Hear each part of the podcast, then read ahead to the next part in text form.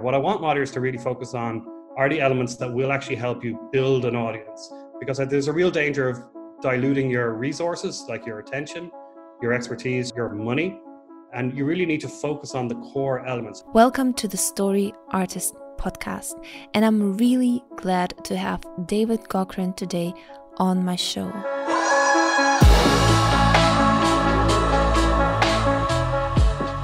David has been very successful in building his own online platform, highly successful in his marketing blog for authors. He has several books out there, which I absolutely love, and he also started doing YouTube. And in today's show, we will talk about how to build a following online. If you're not an author but you're a content creator, this episode is highly useful. We will talk about the three essentials of an online following and platform, how to define platform even. We will talk in depth about email marketing and all the mistakes you can make with email marketing. We will talk about blogging, Google SEO, YouTube, and also Chris Nolan and Sylvester Stallone. Let's dive into the episode. I'm an Irish writer. I'm actually living in Portugal now. I moved over from Dublin last October and I'm living here in a little fishing village just north of Lisbon, which is absolutely perfect for a writer. And I have an office now um, after running my publishing empire from the kitchen table for the last 10 years, and productivity has gone through the roof now. So, something I, I wish I did years ago, um, but I'm very much enjoying it. In his newest book, Following, David says that creatives and authors only need three essentials to build a successful online platform. The reason why I tried to strip it down into the, the, real essentials is that I think some authors, not all authors, but some authors will start thinking about building their platform, and it's just very confusing for them. They don't know where they should build their platform or what type of platform it should be, or even what that platform should do. Over my 10 years as a self publisher, all the advice that I hear handed down at, at conferences, especially from agents and editors and people that work in traditional publishing because I think traditionally published authors can't do a lot to proactively market their books. So they're told to build a platform. But agents and editors tend to know nothing about Facebook or, or marketing or the internet or, or all these kind of important things. So they just throw that kind of vague advice at people. And that advice has just kind of solidified now in people's minds that they just need to build a platform. They need 5,000 Facebook likes or 20,000 Twitter followers or whatever. And when I started off as a self publisher, I, I started making some of those mistakes. I was just chasing numbers. Um, I was just trying to increase the amount of people following me on Twitter without actually trying to create deep and meaningful relationships with those people, actual connections. And that's a huge mistake. Maybe we should circle back a little and define what a platform really means for you. A platform is a place where your target audience is and where you can forge meaningful and real connections with them. And we're talking about authors here specifically, but I know that there are some creatives where their audience is actually on Instagram, for example.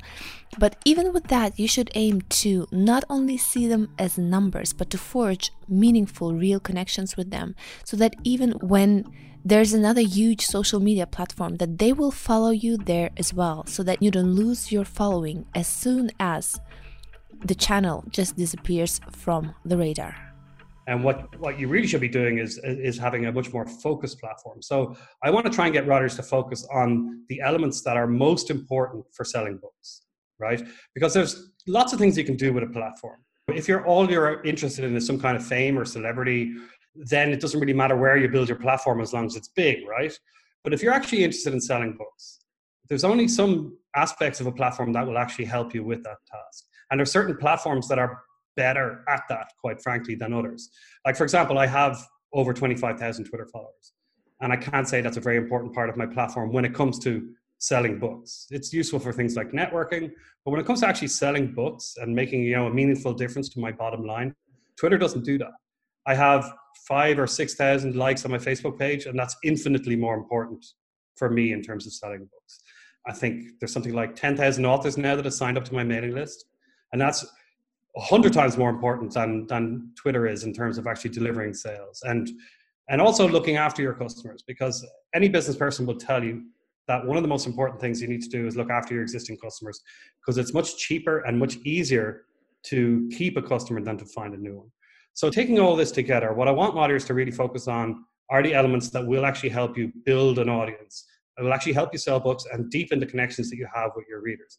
And when you strip it down to those essentials, all the authors really need is a website, a mailing list, and a Facebook page. So, what we want to do here is building a focused platform. First, ask yourself what do you want to do with this platform? What are your products? Do you want to sell books? Do you want to sell audio courses? Do you want to sell corporations with others? And so on. How do you want to make money from your content creation business? And from then on, you strip your platform to the essentials that will move the needle for you. Narrow down your focus and strip down your platform because if you don't do this, there is a real danger waiting for you. Now, once they nail down those elements, they're free to bolt on other aspects because there's a real danger of diluting your resources, like your attention, your expertise, your money, and you really need to focus on the core elements. And really, what is what is most important if you were to pick one single thing that an author needs to focus on first, it's their newsletter. And in fact, like you could argue that when it comes to websites, the most important thing a website does is sign readers up to your newsletter. And even if it did nothing else, it would be doing a good job. I see authors spending a lot of time, you know, worried about the look and the branding, and all that stuff is is useful and important. But they spend very little time comparatively with the sign up page for their newsletter, which is the most important page on their website, probably more important than all the other pages combined. Now that's a statement. So, should we really focus on only building our email list without being on any social media platform at all? Um, I think authors are taking the wrong approach to social media in general. It's such a hard slog at the start. And I actually got some hands on experience with restarting again in January because I relaunched some of my fiction under a slightly different name and I had to build a new Facebook page from scratch. So it really gave me experience of being a newbie again in many ways. And those first few posts, like those first 10 likes on your Facebook page, are so hard to get. The first 50 are so hard to get. Like getting going between 5,000 and 6,000 is so much easier than getting that those first 100 likes. You know, so I have a lot of sympathy for people who are at that position at the start. It often feels like the chicken and the egg, where, you know, people are saying, the best way to grow your mailing list is to sell more books. And the best way to sell more books is to grow your mailing list. And the best way to grow your Facebook page is to grow your mailing list. But you can't do that unless you sell books. And you can't do that without a Facebook page. So it's hard for people to kind of break that knot because it is such a slog at the start. People tend to reach for easy solutions. And sometimes they're really bad solutions, like buying emails for your list or buying likes for your page, which is always a terrible idea. And sometimes it's less obvious things that can really hurt you like sharing memes or, or pictures of puppies or whatever. When it comes to you know attracting readers who are actually readers in your genre, you need to have a very narrow beam of content. The structure of social media is such today that it's very easy to post something of general interest, and that will hoover up likes and shares and comments and all sorts of engagement. And then you'll feel like you've cracked the code. I just need to start posting puppies every day or funny memes. And you will build a big audience but it'll be an audience of people who like puppies and funny memes. It won't be an audience of people who like thrillers or romantic suspense or whatever it is that you write in particular. So i recommend with your facebook page and, and your entire social media presence and your newsletter and everything in fact is to always have that narrow beam of content that focus. And it will be a slower build but this is the right way to do it we're moving deeper into those three essential elements of platform building and we're starting with the website. Essentially, I have one question burning in my mind because I've been thinking about it a lot in the recent times, and I really wanted to ask David about it because in his book Following, he says that blogging is a waste of time. And I wanted to know his opinion on whether blogging is dead by now. Well, I don't think it's dead as such. I still have a blog and I still use it. Blogging is kind of how I got my start in 2011. But what I learned over time, and I think I mentioned in following that I, you know, I built several big platforms that weren't very effective at, you know, generating income or driving book sales or whatever. And the blogging audience was one of them. I had a huge blog audience and I haven't so much walked away from it, but I have transformed that audience into something else. So basically, I've cannibalized my own blog audience and gotten as many of those people onto my mailing list instead. And what I do now instead is I, I email my mailing list once a week, and that's private. It's not publicly available on my blog. Any author that has tried any kind of promotion will tell you that nothing converts like email. Like even if we look at the biggest promo tools available to any authors today, if you look at something like BookBub, right? The reason why a, a BookBub featured deal will convert way better than any other form of kind of advertising or promotion. And one of the main reasons is because it's delivered by email. There's something inherent in email which is intimate and personal and it just converts way better. Like the conversion rate on something like a featured deal is is crazy. It's something like 50%. Once someone clicks on that deal in the BookBub email, it around 50% of the, that traffic that will arrive on Amazon will actually purchase the book. And you will not get numbers like that anywhere, not even close. But there's something about email that just really converts.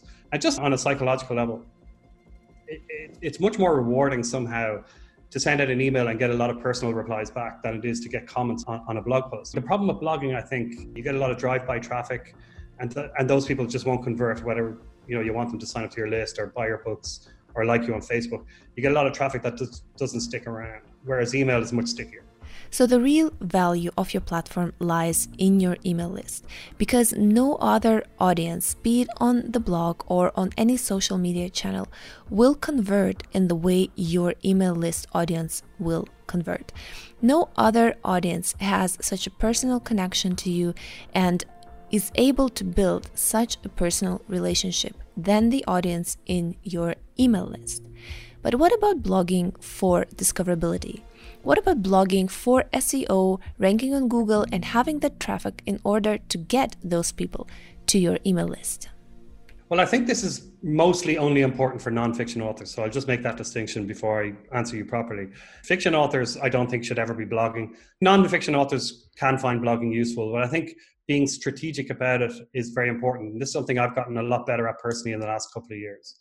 I, like I make sure my mailing list always gets everything first. New release announcements, news of a sale, any kind of discount, any kind of you know advanced reader copies, anything going. You, I want that to feel like an exclusive club.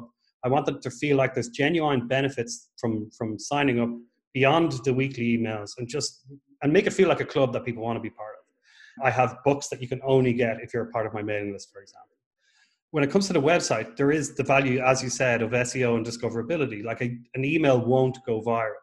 Um, it won't improve my page rank. It won't bring in people from Google search every day. So when I have a topic, I'm sending out emails every week, and then maybe one out of every month or two, I'll see has a genuine potential for good SEO and um, bringing in good traffic from Google or a potential maybe to go viral on Twitter. And I will take those posts sometimes a year later, sometimes a month later. It really depends. And I'll convert them into a blog post and I'll just edit them slightly for better SEO and then I'll publish it on my blog. And now those blog posts will only get 500 views or 1,000 views or 2,000 views or whatever. But over time, it will bring in that SEO traffic and it'll, it'll, it'll improve my discoverability. You can work it both ways. Because the thing about SEO is it doesn't necessarily need to be fresh.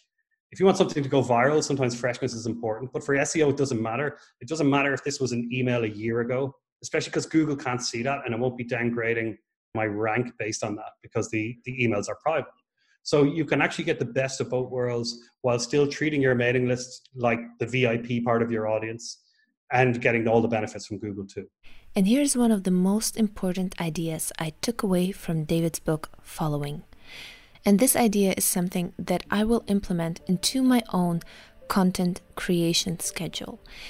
Because I was really overwhelmed. I'm writing fiction, I'm writing blog posts, I'm creating online courses in several languages, and I'm doing YouTube and photography because I'm a creative and I'm interested in so many different things. But this idea actually changed the way I look at content. So listen in.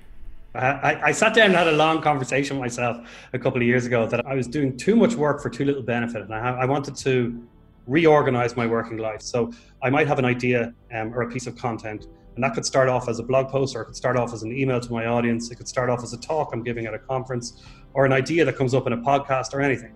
And then I can convert that to multiple uses. It can start being a series of emails that isn't just rewarding my existing audience, but I can also dangle it to new subscribers saying, hey, I've got a free 12 part series on Facebook ads, which you'll get access to if you sign up to my mailing list.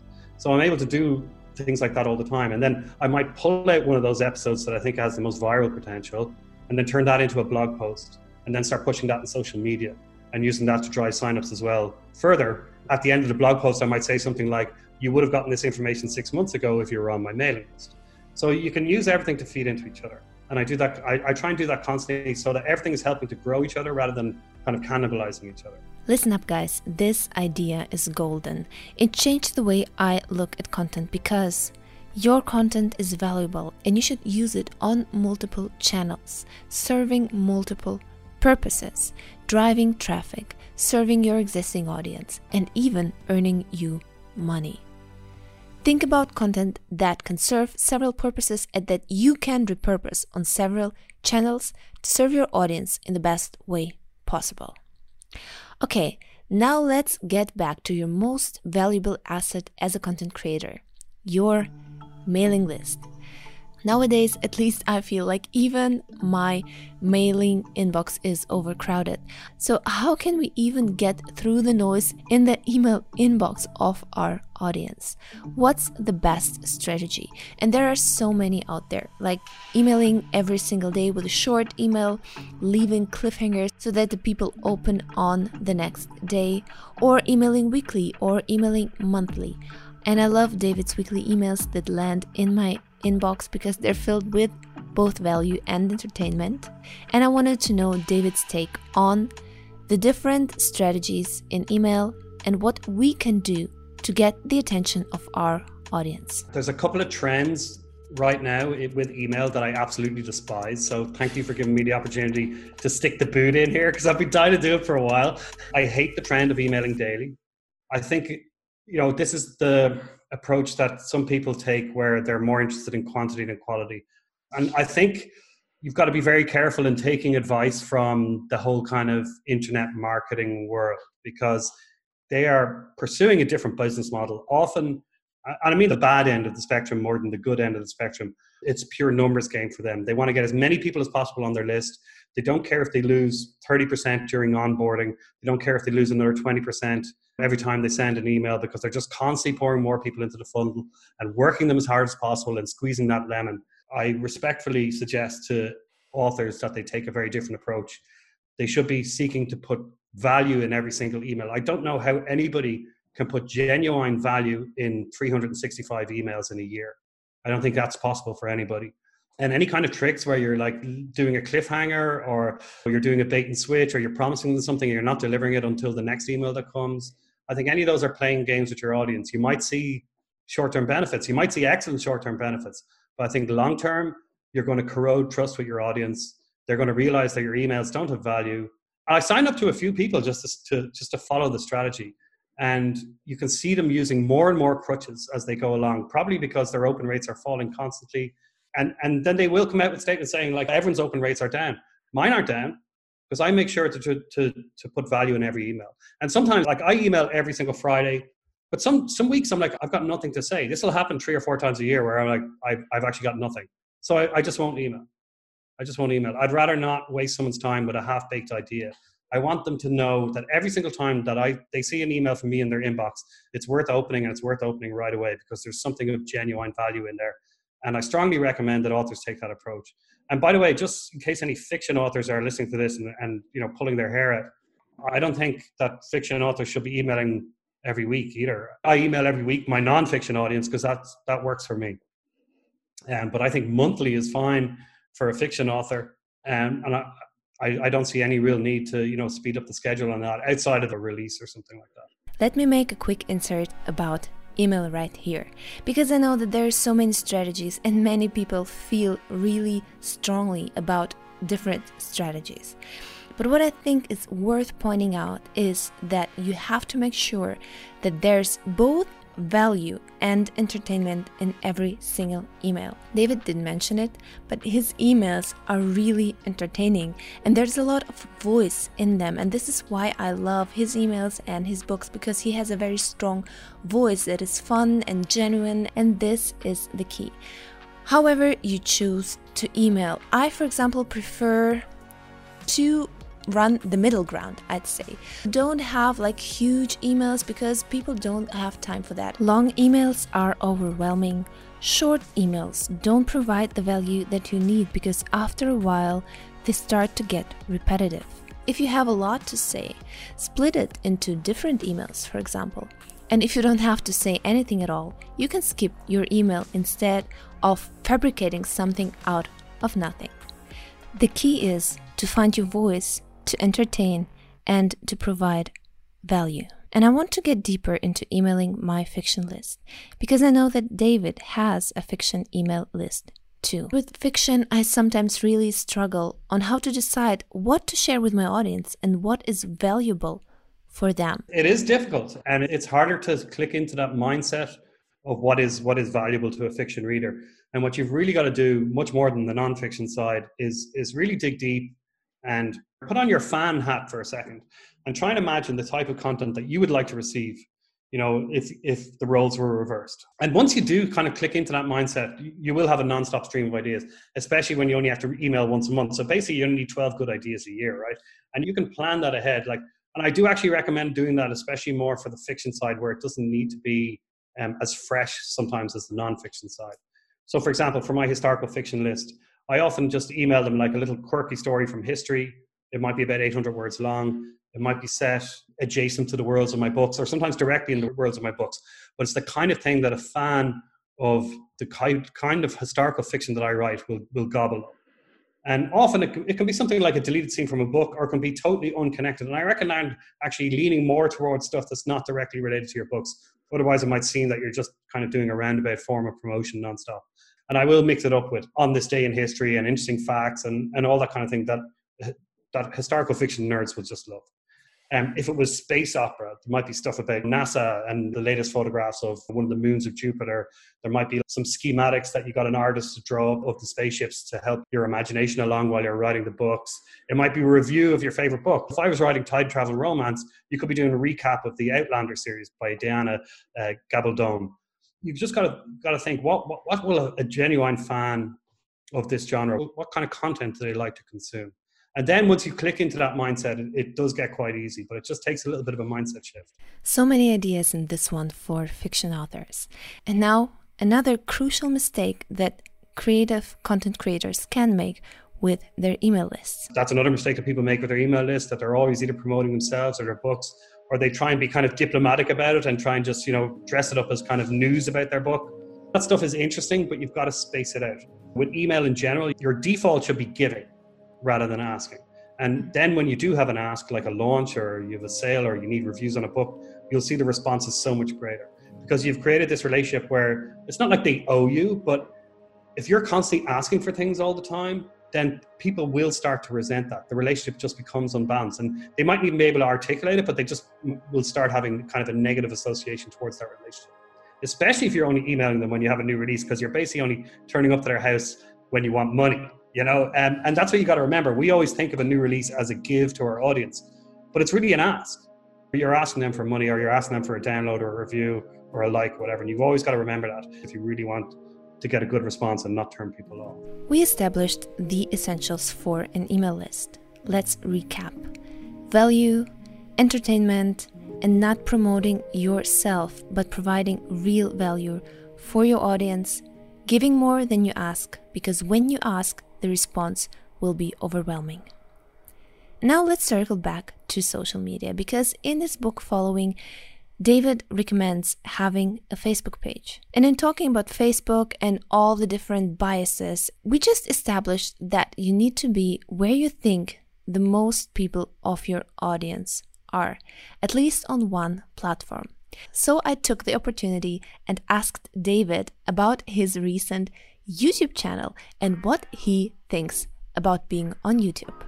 YouTube is certainly a big deal. Again, I think this is more applicable for non-fiction authors. You do see a few fiction authors now and then experimenting with it and, and some of them doing okay out of it. But I think in general for the kind of effort it takes to get set up and to learn video and start growing your channel, it's only going to be useful to a certain type of non-fiction author. And only then if they, you know, spend some time really thinking about how YouTube works and how to get the maximum benefit from it and how that kind of fits in with the rest of your platform. So that's something I'm only starting to do now. I only just started my channel um, properly about a month ago and I haven't even posted a video for the last two or three weeks. So I'm a very bad YouTuber because I've been launching all these books. It's interesting wrestling with that kind of format and, and just seeing what kind of information plays well the kind of things that people are searching for. It's all very different to Amazon and Google. It's a whole different world. But the benefits certainly are pretty obvious. Like even in just in terms of SEO, one thing I noticed, I used to have excellent SEO on my website. And then in the last update or two, I took a massive hit. And part of that was down to the lack of video content on my website. Like there was zero video content.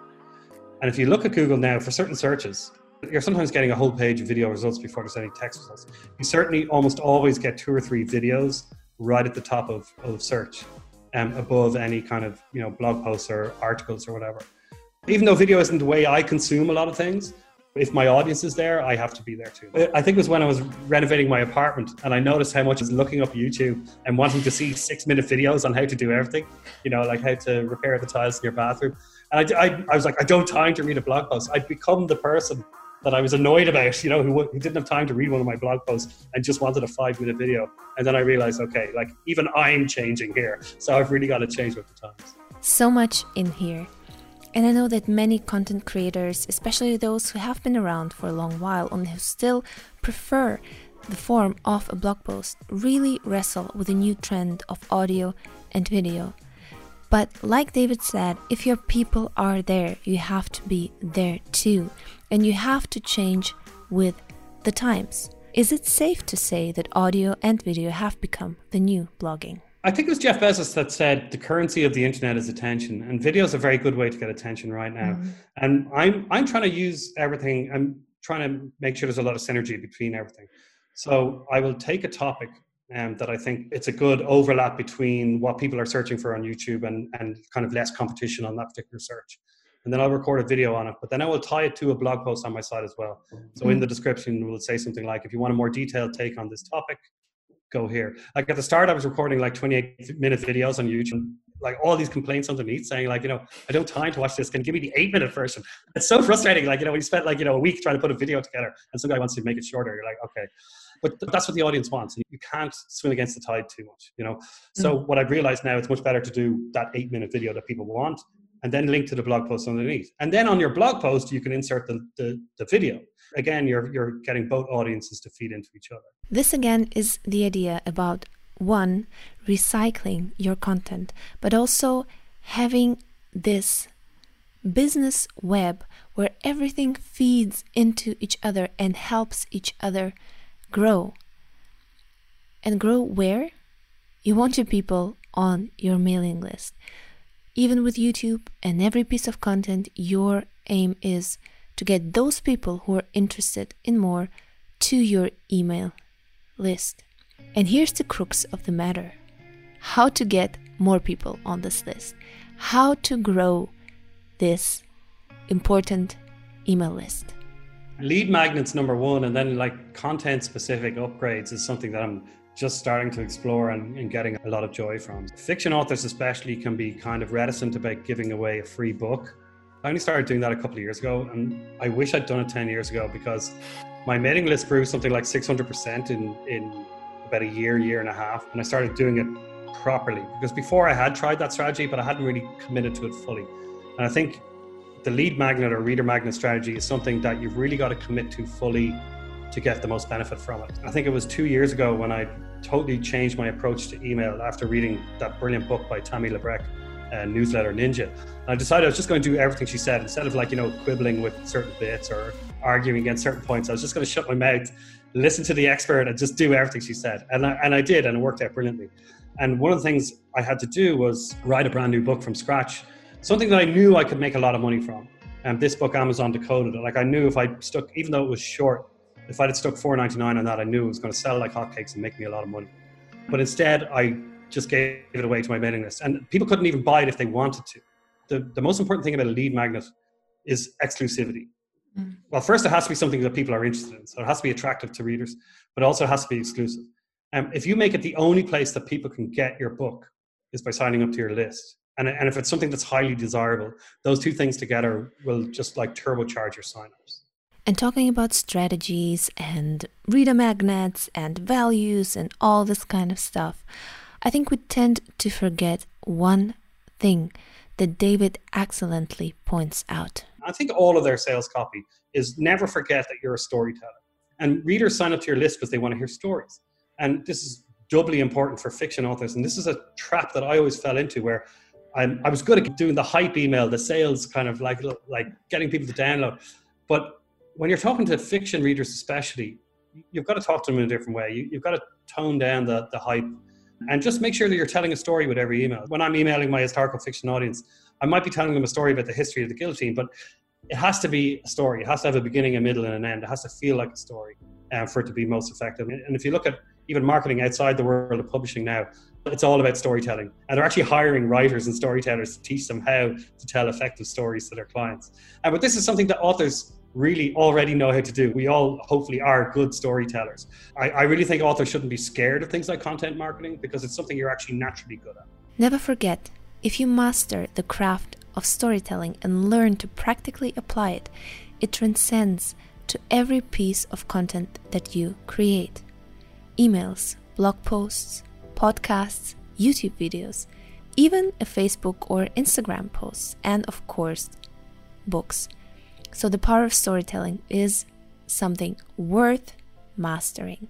And now, the last question I always ask every guest on my show, which is What is your favorite story and why? And this answer actually made me like David even more. I love the movie Memento, the Christopher Nolan movie. That actually started off as a short story by his brother Jonathan Nolan, who went on uh, to have success themselves several years after his brother. And I don't think either of them had any success yet at that point. And they drove down because they didn't have very much money and they had all their stuff with them. So on the journey, just to pass the time, Christopher was like, Oh, what are you working on at the moment? And he goes, Oh, I'm working on this short story called Memento, or Memento Mori, I think it was at the time. And he told him the whole story on the drive. And then Christopher Nolan said to him, Well, do you mind if I make a movie out of that? But he didn't make the movie from the actual short story itself because that actually didn't get published until after the movie was was released. And he had it published in GQ magazine or something. So Christopher Nolan was just working off his memory of what he was told in the car journey. So you can go to GQ magazine and read the original short story as it was meant, and it's actually quite different. And it's really interesting just seeing two completely different expressions of the same kind of artistic vision, if you like. Mm. Yeah, and I think Christopher Nolan sold the script for one dollar on the condition that he could be the director, oh, which is also a brilliant move. yeah, yeah, that's like Sylvester Stallone did something similar with Rocky. He was totally broke. I think he might have even been homeless. He was certainly like in very bad financial straits, and they wanted to buy the script off him, but he refused. He said, "Unless I, he gets to direct it as well." And and people don't realize that he actually produced and directed the original Rocky, and it won an Oscar. Interesting how brilliant stories have brilliant stories behind them. And I think it's really inspiring to not give up and search for that story that will get you closer to where you want to be and tell the best story possible, however, you're telling it as a content creator. And now, where can we find everything that David does and check out his brilliant books, content, and of course, subscribe to his email list? Well, uh, I actually bought the domain marketingwithastory.com because if I say my name, if I say go to davidgaughran.com, people won't know how to spell it. So you can just go to marketingwithastory.com and that'll redirect you to, to davidgaughran.com where you can sign up to my list and, and I've got a bunch of books available right now. A couple of them are free too. I've actually just launched the latest edition of Let's Get Digital, which is my self-publishing guide, and that's free on all the retailers. And then you can pick up the book following as well when you sign up to my mailing list, also for free. And if you're a book author, you should definitely sign up to his mailing list. And what David didn't mention is his free course starting from zero, which is absolutely brilliant. The world of marketing is just overwhelming paid ads, freebies, giveaways, how to navigate yourself in this overwhelming book marketing world. This is a course for you. And I'm not getting paid to say this. I really, really love David's products, and his content. This episode has been full of useful information, so let's recap. First of all, there are three essentials to your platform your website, your email list, and the presence on the social media platform, one social media platform where your audience hangs out. Define platform for you. How can you move the needle for your creative content business to also make a living from it? We want a focused platform that is narrowed. down. The email list is the most important asset because it has a conversion rate like no other and also offers personal connection to your audience. With email, you have four main points provide value and entertainment, find your voice, give more often than you ask, and promote others, not just yourself. Everything else you do should be driving people to your email list, be it SEO, blog posts on Google, YouTube, and so on.